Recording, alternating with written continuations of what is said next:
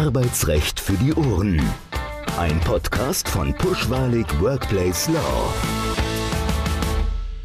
Herzlich willkommen zu einer neuen Folge von Arbeitsrecht für die Ohren, dem Podcast von PWWL Pushwalig Workplace Law. Mein Name ist Katrin Scheicht und ich spreche heute in der zweiten Folge zu diesem Thema mit Herrn Kang Din Fan von der Steuerberaterkanzlei Kuhn Partner über die Steuererleichterungen und Besonderheiten bei Mitarbeiterbenefits. Kang, für alle Hörerinnen und Hörer, die die erste Folge nicht gehört haben zu diesem Thema, stell dich doch einmal ganz kurz vor, damit jeder weiß, wer heute zu dem Thema etwas zu sagen hat.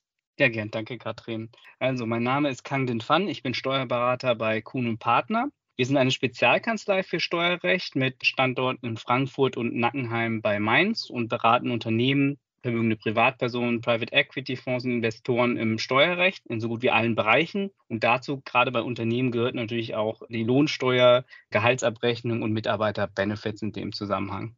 Vielen Dank dafür und auch für alle, für die das hier die erste Folge ist, der Sie zuhören. Nochmal ganz kurz. Ich spreche alle zwei Wochen mit entweder Kolleginnen und Kollegen oder auch externen Experten und Spezialisten, wie heute zum Beispiel über Themen, die einen Bezug zur Arbeitswelt haben.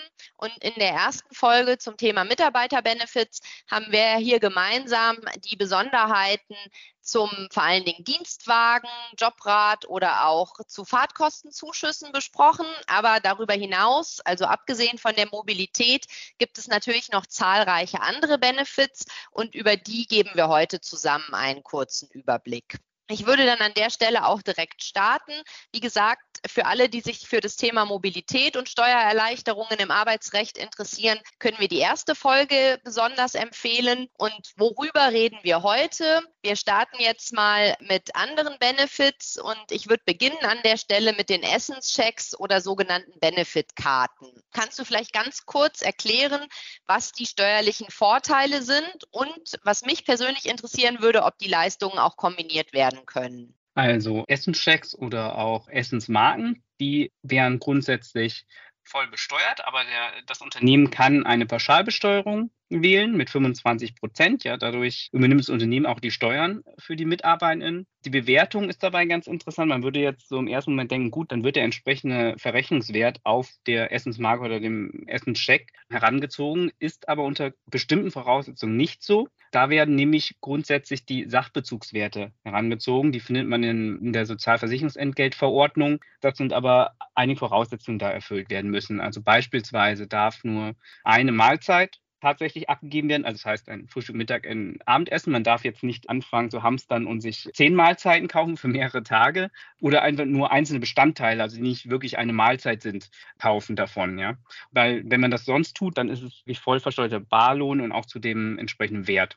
Pro Mahlzeit darf auch nur ein Essenscheck dann eingesetzt werden. Und der Verrechnungswert darf nicht höher sein als der Sachbezugswert plus 3,10 Euro.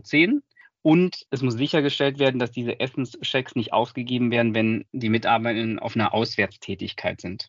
Okay, also immer dann, wenn jemand auf einer Dienstreise ist oder im Urlaub, dann kann er nicht gleichzeitig die Essenschecks einlösen, sondern das würde nur funktionieren, wenn er am ursprünglichen Arbeitsort tätig ist, wenn ich dich da richtig verstehe. Genau, ja, gerade bei der Auswärtstätigkeit gibt es ja dann ja andere steuerfreie Möglichkeiten, um Mahlzeiten bezahlt zu bekommen vom Unternehmen. Daher der Fall ist natürlich dann ausgeschlossen. Und wie weist man das denn nach? Gerade, dass nur der Sachbezugswert in Ansatz zu bringen ist. Was wäre denn da eine Möglichkeit oder was sollten Unternehmen beachten, dass nicht hinterher bei einer Betriebsprüfung doch eine höhere Steuer angesetzt wird? Beispielsweise zu dem Thema, dass das ein Arbeitnehmer nur eine Mahlzeit erwirbt und auch nicht für mehrere Tage und auch nicht nur Bestandteile, ist es relativ einfach, weil dazu hat man in der Regel ja die vertraglichen Vereinbarungen mit den Unternehmen, die dann für das Unternehmen die Mahlzeiten ausgibt. Ja, dann steht das da festgelegt. Bei den Abwesenheitstagen oder Auswärtstätigkeiten muss das eben dokumentiert werden. Also wenn Mitarbeitende in einer Auswärtstätigkeit sind, dann muss sichergestellt werden, dass sie keine Essensmarken erhalten. Das ist natürlich in der Praxis nicht ganz so einfach. Was häufig gemacht wird, gibt eine Pauschalierungsregelung der Finanzverwaltung, die letztendlich im Ergebnis sagt, wenn man nicht mehr als 15 Essensmarken pro Monat ausgibt, dann entfällt diese Nachweispflicht. Dann geht man erstmal grundsätzlich davon aus, dass das schon passt. Diese 15 Stück muss man natürlich runterrechnen, wenn jemand irgendwie äh, keine fünf Tage die Woche arbeitet. Ja, dann vermindert sich das entsprechend. Kurze Zwischenfrage mhm. meinerseits, wenn jetzt jemand zum Beispiel für drei Monate ins Ausland geschickt wird vom Unternehmen oder ein Sabbatical für drei Monate macht oder aus welchen Gründen auch immer nicht an der Tätigkeitsstätte arbeitet, dann würde diese Vermutung, jetzt so verstehe ich es, auch nicht gelten, sondern dann dürften für diesen Zeitraum keine Essenschecks ausgehändigt werden. Ist das richtig? Genau, das ist richtig. Ja, die Voraussetzung ist natürlich, dass dann die Mitarbeitenden da nicht gerade nicht in, in Auswärtstätigkeiten sind. Und was würde beim Homeoffice gelten? Muss da auch irgendwas Besonderes berücksichtigt werden oder dürfen für Homeoffice-Tage auch Essenschecks ausgehändigt werden? Das ist kein Problem. Also für Homeoffice hat man ja auch ein Recht, sich zu ernähren, so wie die Kollegen und Kolleginnen vor Ort. Also da gibt es keine Unterschiede. Und wenn Unternehmen sich entscheiden, dass sie nicht Essenschecks ausgeben möchten, sondern dass es zum Beispiel ein Catering im Büro gibt, sei es jetzt mhm. zur Mittagspause oder auch abends eine, ich nenne es mal Kantine oder ein eigener Koch, lohnt sich natürlich nur für die wenigsten Unternehmen. Aber vielleicht ist es ja sinnvoll, einen Caterer zu bestellen und für das gesamte Büro Essen liefern zu lassen. Was würde mhm. denn dann gelten? Ja, das, das ist wirklich auch ein sehr komplexes Feld und auch praktisch immer wieder ein Thema. Also es ist immer so, dass Unternehmen natürlich gerne auch mal solche Essen zur Verfügung stellen. Die müssen dabei auf Verschiedenes achten, wenn sie eine Steuerfreiheit anstreben. Da gibt es zum einen das sogenannte Arbeitsessen. Das dient dazu, beispielsweise man hat ein Meeting und entscheidet jetzt, ach, es ist 12 Uhr, jetzt haben alle Hunger, aber man möchte das Meeting nicht unterbrechen, sagt, es fördert jetzt wirklich den betrieblichen Ablauf, dass wir uns etwas zu essen bestellen gemeinsam und dabei vielleicht auch noch weiter Themen besprechen etc.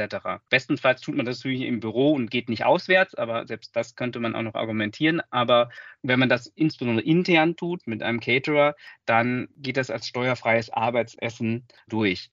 Man muss nur darauf achten, dass die Kosten pro Person nicht 60 Euro brutto übersteigen, weil sonst wird das wieder auch als nicht angemessen gesehen und dass das auch nicht regelmäßig stattfindet. Also wenn dann jetzt irgendwann ein Betriebsprüfer draufschaut und sieht, ah, jede Woche Montag 12 Uhr ist ein sogenanntes Arbeitsessen immer da, dann glaubt er das nicht mehr. Ja? Das darf auch keine Regelmäßigkeit haben. Dann wird das nicht als Arbeitsessen anerkannt. Und wie sieht es dann an der Stelle aus? Denn das äh, höre ich öfter, dass es da Leistungen, entweder Geschenke gibt, da kommen wir aber später noch drauf zu sprechen, oder aber auch, ich nenne es mal kleine Feiern. Wenn jemand ein Jubiläum hat, zum Beispiel in der Belegschaft, darf man dann als Arbeitgeber ein größeres Essen oder eine größere Feier ausrichten? Oder muss man dann auch bestimmte steuerliche Vorgaben beachten? Man darf das grundsätzlich und es gibt auch bis zu einer bestimmten Grenze gibt es dafür auch eine Steuerfreiheit, die bei 110 Euro pro Person liegt. Da muss man auch wirklich aufpassen, das ist kein Freibetrag, also nicht, dass dann, wenn man drüber ist, dass dann nur der übersteigende Teil dann besteuert wird, sondern das ist wirklich eine Grenze. Wenn man über die 110 Euro pro Person kommt, wird einfach alles besteuert. Aber grundsätzlich bietet das Steuerrecht die Möglichkeit, für solche besonderen Anlässe etwas auszurichten und dass dann jetzt nicht jeder Mitarbeiter dann Steuern plötzlich darauf zahlen muss. Also nochmal zurück zu meiner Frage, bevor ich die letzte Frage jetzt gestellt habe. Wir waren bei den Dienstjubiläen und ich setze jetzt nochmal ganz neu an. Dienstjubiläen sind ja meistens interne Feiern für einen Mitarbeiter oder ein Mitglied der Belegschaft. Was gilt denn im Vergleich dazu, wenn es nicht unbedingt ein Jubiläum der Anlass ist, sondern wenn vielleicht ein Gespräch oder ein Thema mit einem Kunden oder mit einem anderen Geschäftspartner der Anlass ist? Wenn wir also von der Feier wegkommen, kommen wieder so, zu den rein oder eher geschäftlichen Themen. Was würde beim Geschäftsessen zu berücksichtigen sein? Gelten da auch die 110 Euro oder was musste der Arbeitgeber dabei beachten? Bei Geschäftsessen ist so, da geht man erst davon aus, die sind betrieblich veranlasst, die sind im Interesse des Arbeitgebers und weniger als Belohnung für die Mitarbeitenden gedacht. Wichtig beim Geschäftsessen ist, man braucht mindestens einen externen Teilnehmer. Erst dann gilt es als Geschäftsessen. Und das sind vor allen Dingen Personen natürlich Kunden, Geschäftspartner, aber auch Mitarbeiter anderer Konzerngesellschaften. Das ist man sich auch manchmal nicht bewusst, dass die auch zumindest für Zwecke dieser Regelung tatsächlich als extern gelten. Und dann hat man auch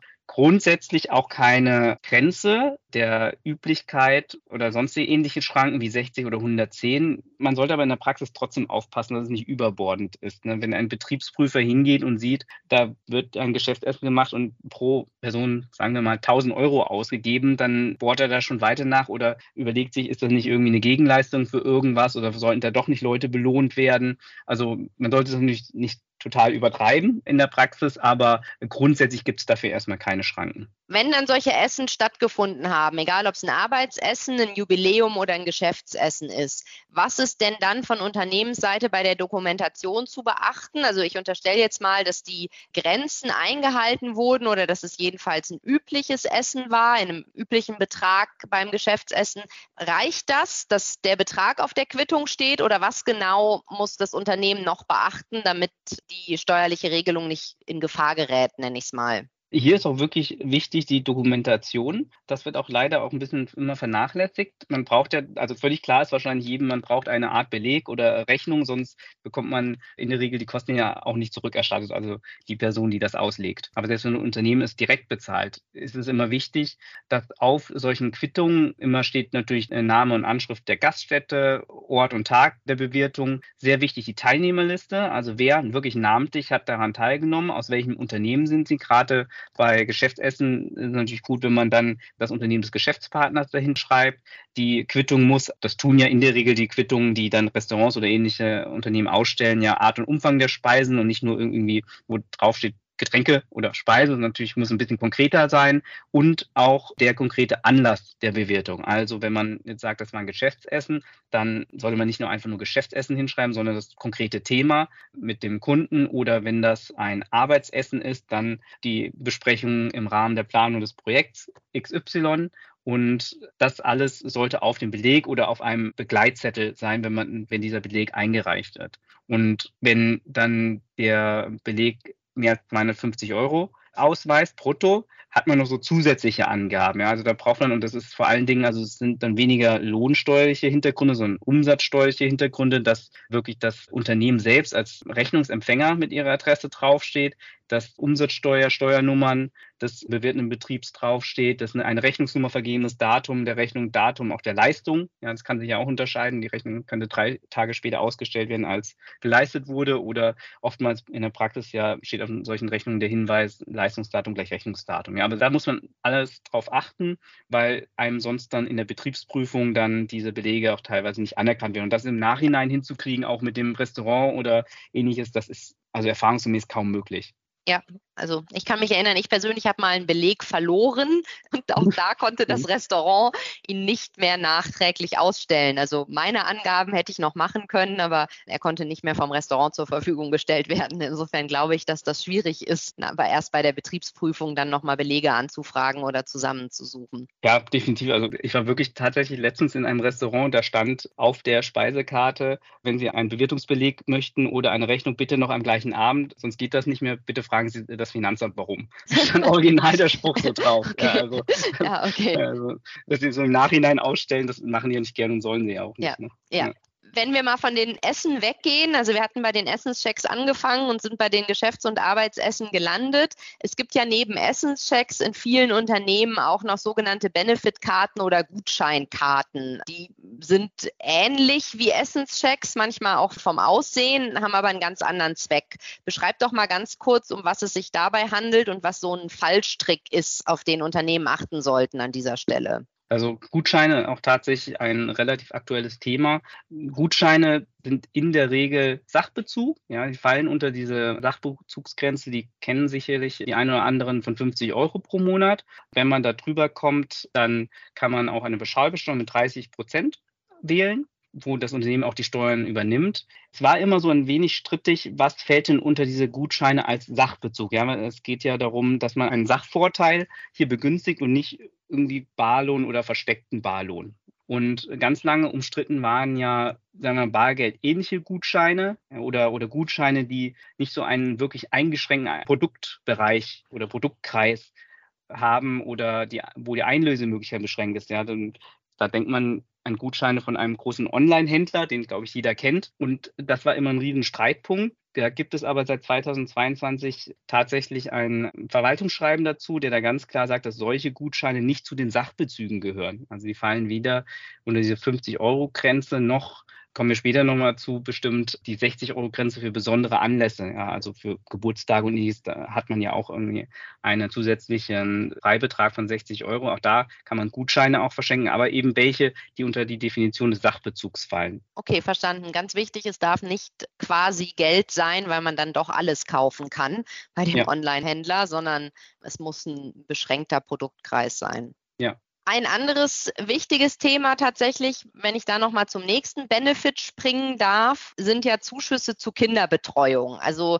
wir leben in Zeiten des Fachkräftemangels. Man möchte Talente akquirieren als Unternehmen und die besten Mitarbeiter halten und vor allen Dingen auch gegebenenfalls neue gewinnen. Und da ist es natürlich schon so, dass Kinderbetreuung ganz wichtig ist, auch dass vielleicht junge Eltern nach der Elternzeit früher wieder anfangen können zu arbeiten und ähnliches ähnliches. Was ist denn zu beachten, wenn ein Arbeitgeber Kinderbetreuungszuschüsse gewähren möchte, um sich so als Unternehmen attraktiver für Mitarbeiter zu gestalten? Da gibt es Möglichkeiten, die der Gesetzgeber vorgesehen hat, steuerfreie Zuschüsse zu gewähren. Wichtig ist auch hier wieder dieses sogenannte Zusätzlichkeitserfordernis. Das hatten wir jetzt in der letzten Folge für die, die das jetzt noch nicht gehört haben. Generell ist es im Steuerrecht so, der Gesetzgeber möchte verhindern, dass man Barlohnbestandteile, die bereits vereinbart sind, auf die man Anspruch hat, ausgetauscht werden gegen begünstigt besteuerte Bestandteile. Ja, mit anderen Worten, wenn man sein Gehalt teilweise umwandelt oder wenn man eigentlich einen Bonus zugesagt bekommen hat und dann sagt äh, das Unternehmen, ach komm, wir tauschen das gegen ein, äh, gegen etwas, was steuerfrei ist oder begünstigt besteuert wird, das funktioniert nicht. Ja, und deswegen gibt es immer diese Zusätzlichkeitserfordernis, dass solche steuerfreien oder steuerbegünstigten Bestandteile immer zusätzlich zum geschuldeten Arbeitslohn gewährt werden. Also das, das schon mal vorab. Das wird jetzt bei anderen Themen auch nochmal hin und wieder auftauchen. Und bei der Kinderbetreuung ist so, es gibt beispielsweise eine Möglichkeit, steuerfrei einen Zuschuss von bis zu 600 Euro für die Notfallbetreuung von eigenen Kindern, also kurzfristig zu gewähren. Übrigens gilt, also ist in der gleichen Vorschrift das Gleiche für die ähm, für pflegebedürftige Angehörige geregelt. Und das kann auch eine Betreuung wirklich im eigenen Privathaushalt sein. Wichtig ist, dass das Unternehmen da dokumentiert, warum die Mitarbeiter hier wirklich in dem Moment unabkömmlich waren. Also jegliche andere denkbare Lösung muss ausgeschlossen sein, also die, die natürlich realisierbar ist. 600 Euro pro Jahr oder pro Einsatz? Oder auf welchen Zeitraum beziehen sich die 600 Euro, die da steuerfrei gewährt werden können? Also generell pro Jahr und auch nur pro Arbeitsverhältnis. Also man kann jetzt nicht beispielsweise bei vier Kindern den Joker viermal ziehen im Jahr. Ah, okay, sondern für alle Kinder, egal wie viele, einmal ja. 600 Euro pro Jahr. Okay, genau. gut. ja, ist gut zu wissen. Mhm. Und was wäre mit einer dauerhaften Betreuung? Gibt es da auch Möglichkeiten, wenn es mal keinen Notfall gibt? Klar, die, die klassischen Kindergartengebühren natürlich für die noch nicht schulpflichtigen Kinder, also Kindergärten, Kindertagesstätten, Tagesmütter, Wochenmütter etc. etc. Es darf aber nicht im eigenen Haushalt sein. Das ist zum einen wichtig. Zum anderen darf oder ist der Teil, der vielleicht auf die Möglichkeit des Unterrichts und für Beförderung entfällt, der Teil ist nicht steuerfrei. Ja, der Teil ist steuerpflichtig. Das ist wirklich nur der Teil, der auf die Kindergartengebühren an sich entfällt. Und wie weist man das dann nach? Also kann es einen Streit geben, ob jetzt was auf den Kindergarten an sich oder auf die Beförderung entfallen ist oder ist es unproblematisch? Ein Streitpunkt kann vor allem sein, ja klar, wenn, wenn es in, in der Rechnung, also das ist ja dann der Nachweis, dann reicht ja dann irgendwo eine Rechnung ein. Da muss das natürlich entsprechend aufgelistet sein, welcher Teil der Gebühr auf was entfällt. Und Streitpunkt ist natürlich auch ein Stück weit immer die Zweck- und Verwendungsgebundenheit. Ja, das heißt, man sollte möglichst als Unternehmen von absehen, irgendwie irgendwas pauschal zu zahlen, sondern man sollte sich die Rechnung geben lassen und dann erstatten einfach, ja. und zwar die relevanten Positionen und diesen Nachweis dann auch im Lohnkonto führen. Also das wird auch wirklich verlangt von der Finanzverwaltung, dass man das dokumentiert hinterlegt. Ja.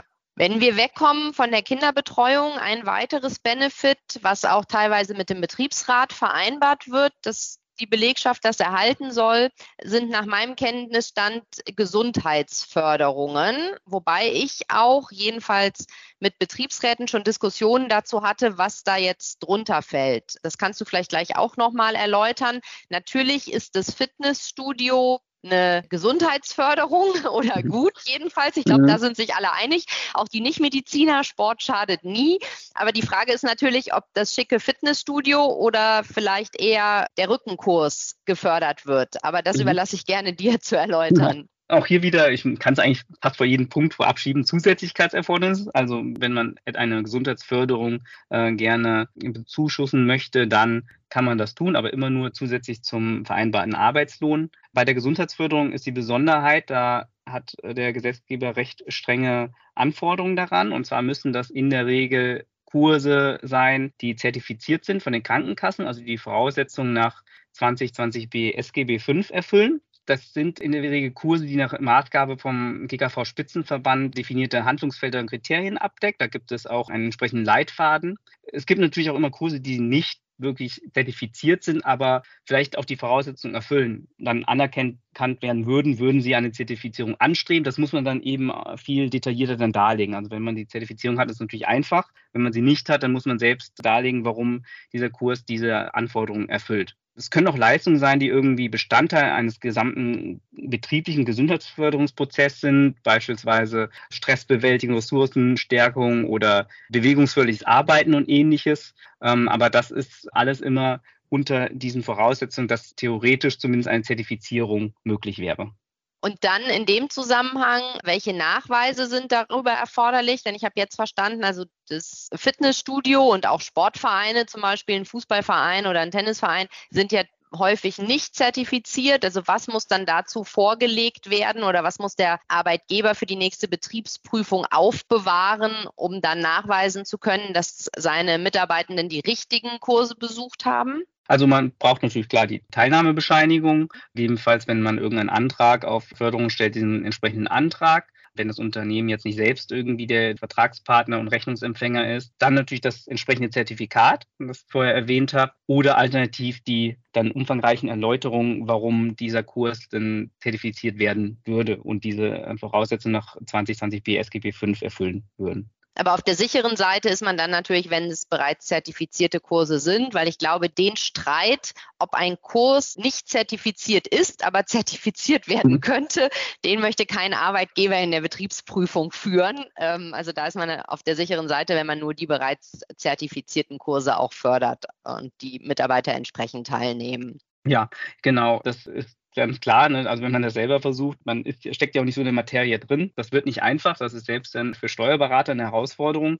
Man kann die Krankenkassen oder auch diese BGF-Koordinierungsstelle der Krankenkassen einfach kontaktieren. Die bieten da proaktive Unterstützung an, wenn man sagt, man möchte gern solche Maßnahmen Gesundheitsförderung anbieten. Welche gibt es denn zur Auswahl? Dann kann man diese einfach kontaktieren. Da kann man einfach per Google suchen, wie man die kontaktiert und die geben da auch wirklich Hilfestellung. Und gibt es in dem Zusammenhang noch andere Leistungen, die auch dann nach den 2020b SGB 5 gegebenenfalls steuerfrei sind oder erschöpft sich das in den zertifizierten Kursen? Ja, da gibt es wirklich eine, eine ganze Reihe, die auch vom BMF genannt werden. Ganz konkret, also, einfach mal beispielhaft, wenn man zum Beispiel sagt, man stellt einen Aufenthalts- oder Erholungsraum bereit oder eine Dusche oder Sport- und Übungsgeräte oder man fördert Mannschaftssportarten im Betrieb. Solche Sachen, dann wird da jetzt keine Steuerpflicht für die Mitarbeitenden ein, sondern das ist einfach ein Angebot des Unternehmens, wo das eigenbetriebliche Interesse einfach angenommen wird. Ja. ja. Und muss immer bei all diesen Gesundheitsförderungssachen immer nur schauen, jetzt, wenn die jetzt nicht steuerfrei sind, dass, dass es maximal 600 Euro pro Jahr ist. Also die 600 Euro kennt man ja auch jetzt aus anderen Themen. Und da muss man einfach drauf achten. Ich glaube auch, so wie ich es jetzt heute verstanden habe, 600 Euro ist eine beliebte Grenze. Allerdings hm. nicht nach meinem Kenntnisstand bei dem nächsten Benefit, nämlich der Erholungsbeihilfe. Da ist ein geringerer Betrag maßgeblich. Aber es gibt auch Steuererleichterungen. Genau, also Erholungsbeihilfe ist ziemlich komplex. Also ja. wenn man es mal einfach erstmal so sagt, ja, Finanzierung des Urlaubs klingt erstmal schön. Also das gibt es. Das Unternehmen kann Urlaub und Erholung fördern. Beispielsweise in Erholungsheimen. Ja, das ist aber erstmal nicht steuerfrei, das wird pauschal besteuert mit 25 Prozent, weil das, Unternehmen trägt auch die Steuern und da gibt es auch Freigrenzen. Also das sind 156 Euro für den Mitarbeitenden, 104 Euro für Ehegatten und 52 Euro für jedes Kind. Ja, und das Unternehmen muss auch wirklich sicherstellen, dass das Geld dafür verwendet wird. Also entweder, also es muss sich einfach plausibel versichern lassen oder auch sich gleich alles, die Rechnungen etc. alles vorlegen lassen. Nochmal eine Zwischenfrage von mir an der Stelle. Das würde also nicht gelten, wenn jemand in ein normales Hotel fährt, sondern es muss eine Unterbringung in dem von dir genannten Erholungsheim sein. Äh, nee, also Erholungsheim ist ein Beispiel, aber ja, man muss einfach darlegen können, warum das jetzt der Förderung der Erholung des, äh, des, Mitarbeitenden dient. Aber gut, das kriegt man in der Regel bei Urlaub ja relativ gut hin. Gut, also die Unterkunft ist dann zweitrangig. Gut, das habe ich dann ja. verstanden an der Stelle. Genau, also bei den Beträgen wird es ja jetzt auch kein Fünf-Sterne-Hotel werden. ja. Jedenfalls nicht alleine von dem Betrag, das ist richtig. Gibt es dazu von dir noch was zu ergänzen zu der Erholungsbeihilfe oder sollen wir von der Erholung und der Freizeitgestaltung nochmal zum nächsten Benefit gehen? Da fallen mir nämlich zum Beispiel noch Zuschüsse zu Telefon- und Internetkosten ein. Ja, nur, nur ein kurzer Satz zur Vollständigkeit. Es gibt auch steuerfreie Möglichkeiten, die haben aber unfassbar hohe Anforderungen, teilweise auch nur durch Rechtsprechung. Also wenn man das machen möchte, dann muss man das ziemlich genau untersuchen lassen und ich glaube, da schrecken doch die meisten Unternehmen davor zurück, weil das einfach recht unsicher ist. Also das nur am Rande. Gut, wenn wir dann darüber nachdenken, wie können Mitarbeiter steuerbegünstigt unterstützt werden, gerade in Zeiten von Homeoffice und mobilem Arbeiten, welche Möglichkeiten gibt es da, dass sich die Unternehmen an den von mir gerade genannten Telefon- und Internetkosten gegebenenfalls beteiligen? Das kennt man ja auch ein bisschen auch aus der eigenen privaten Einkommensteuererklärung. Da gibt es diese Regelung mit pauschal können so 20 Prozent der Telefonrechnung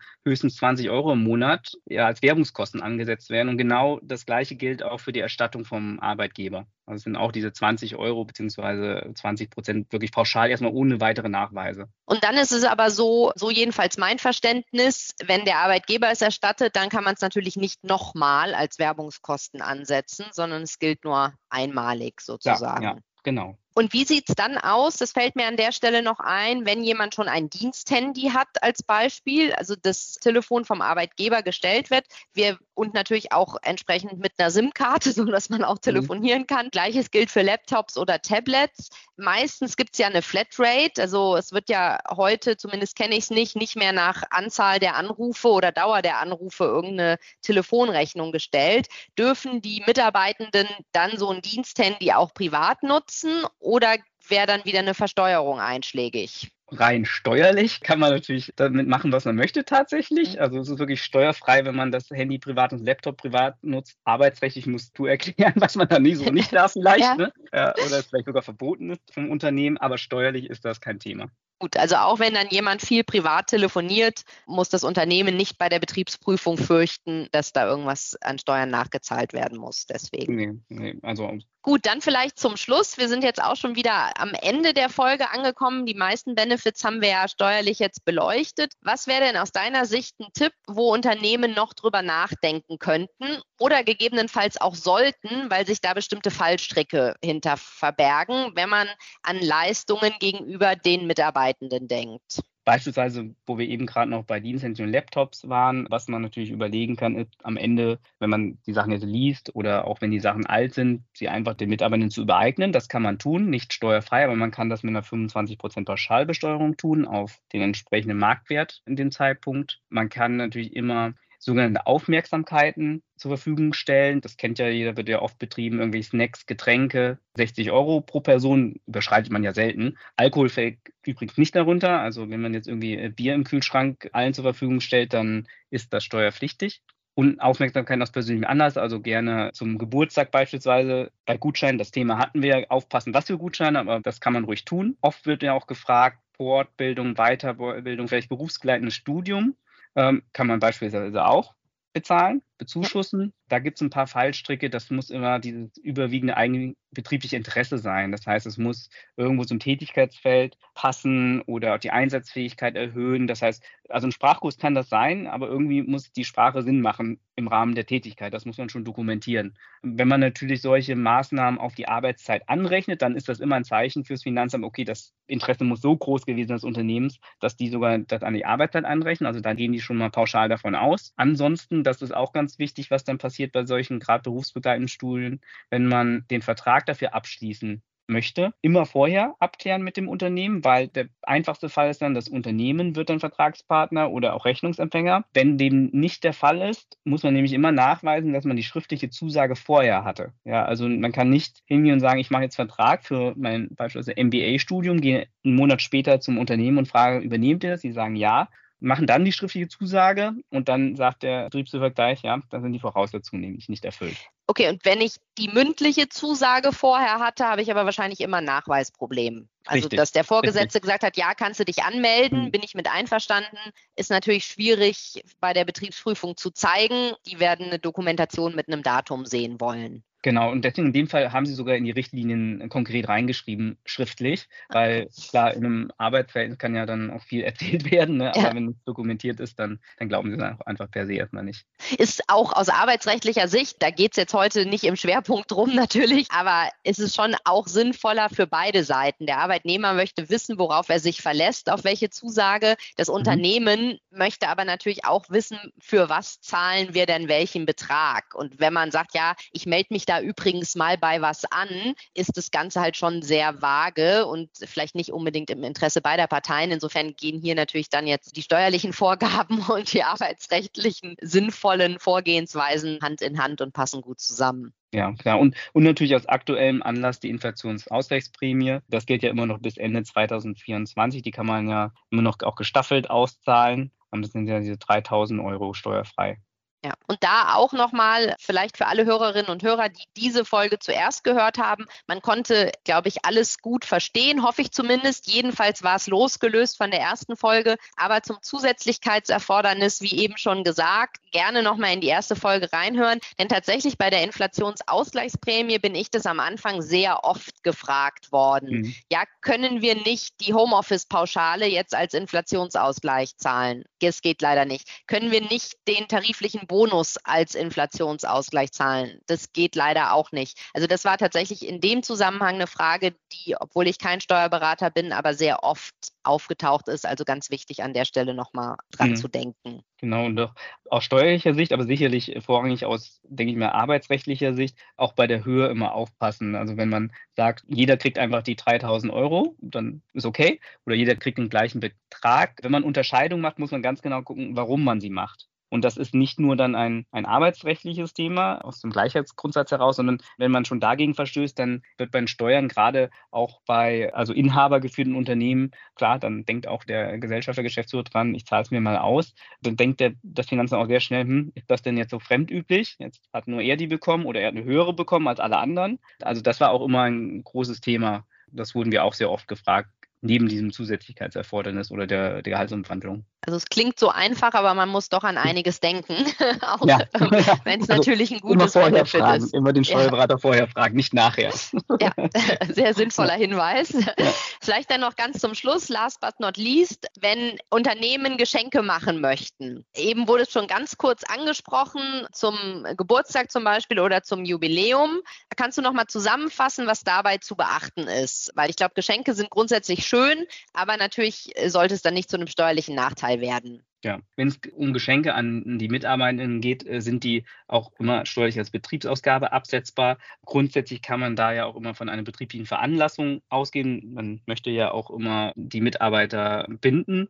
Ein praktisches Indiz ist immer die Angemessenheit. Das ist jetzt ein schwieriges Wort. Ja, es gibt ja diese 60 Euro Grenzen. Die kann man so ein bisschen im Auge haben. Das heißt aber nicht, dass unbedingt vielleicht eine 100 Euro dann nicht als angemessen anerkannt wird. Das ist irgendwie auch individuell abhängig, aber da muss man einfach ein Gefühl dafür entwickeln. Also mit 60 Euro ist man immer eher auf der sicheren Seite, bei anderen muss man vielleicht diskutieren. Was nicht sein darf, dass es irgendwie mit der privaten Lebenshaltung in dem Sinne zu tun hat, der Mitarbeitenden, beispielsweise wenn man so löblich ist, dann ist zum Beispiel Beerdigungskosten oder so ähnliches übernimmt. Ja, das geht dann zu weit in den privaten Bereich rein. Da wird das dann nicht mehr steuerlich als absetzbar anerkannt als Betriebsausgabe. Ich fasse da an der Stelle nochmal zusammen. Das Wichtigste hast du schon gesagt, immer vorher den Steuerberater fragen. Es gibt zwar viele steuerliche, steuerlich begünstigte Benefits. Das zeigt auch die Tatsache, dass das das erste Thema ist, zu dem wir zwei Podcast-Folgen gemacht haben, weil es einfach den Rahmen sprengen würde und zu lange gedauert hätte, in nur einer Folge drüber zu sprechen. Aber tatsächlich vorher fragen und bei den meisten Benefits das Zusätzlichkeitserfordernis berücksichtigen. Ich glaube, das kann man so übergreifend zusammenfassen lassen oder festhalten, dass das etwas ist, was ganz oft einschlägig ist und woran man jedenfalls im Voraus denken sollte, um das abzuklären. Genau. Und Nachweise, Nachweise, Nachweise, Dokumentation. Ja. Immer ganz wichtig, sie im Nachhinein zu bekommen, ist nahezu unmöglich. Also vielen Dank für den Einblick. Ich jedenfalls habe heute einiges mitgenommen und in der ersten Folge, die wir aufgezeichnet haben, zu dem Thema auch schon. Ich hoffe, den Hörerinnen und Hörern hat es auch gefallen. Wenn Sie Anmerkungen haben, Feedback, Themenwünsche, dann können Sie gerne auch bei Fragen oder Anmerkungen an Herrn Kang Din Fan natürlich unsere E-Mail-Adresse podcast.pwwl.de nutzen. Das war jetzt hier, wie gesagt, ein Einblick. Ich glaube, Steuerberatung oder ganz umfassend jedes Benefit steuerrechtlich zu klären, das würde den Rahmen jedes Podcasts sprengen. Aber ich denke, wir haben jetzt einen ganz guten Einblick gegeben, an was man noch denken kann, wenn man die Belegschaft etwas Gutes zukommen lassen möchte und dass es da verschiedene Möglichkeiten gibt und Ideen aufgezeigt, was Unternehmen an dieser Stelle tun können. Das war es jetzt von uns an dieser Stelle. Vielen Dank fürs Zuhören. Wir freuen uns auf das nächste Mal und hoffen, dass Sie auch dann wieder einschalten und freuen uns natürlich auch über jede positive Bewertung in den gängigen Podcasts-App. Bis zum nächsten Mal. Alles Gute. Arbeitsrecht für die Ohren. Ein Podcast von Pushwalig Workplace Law.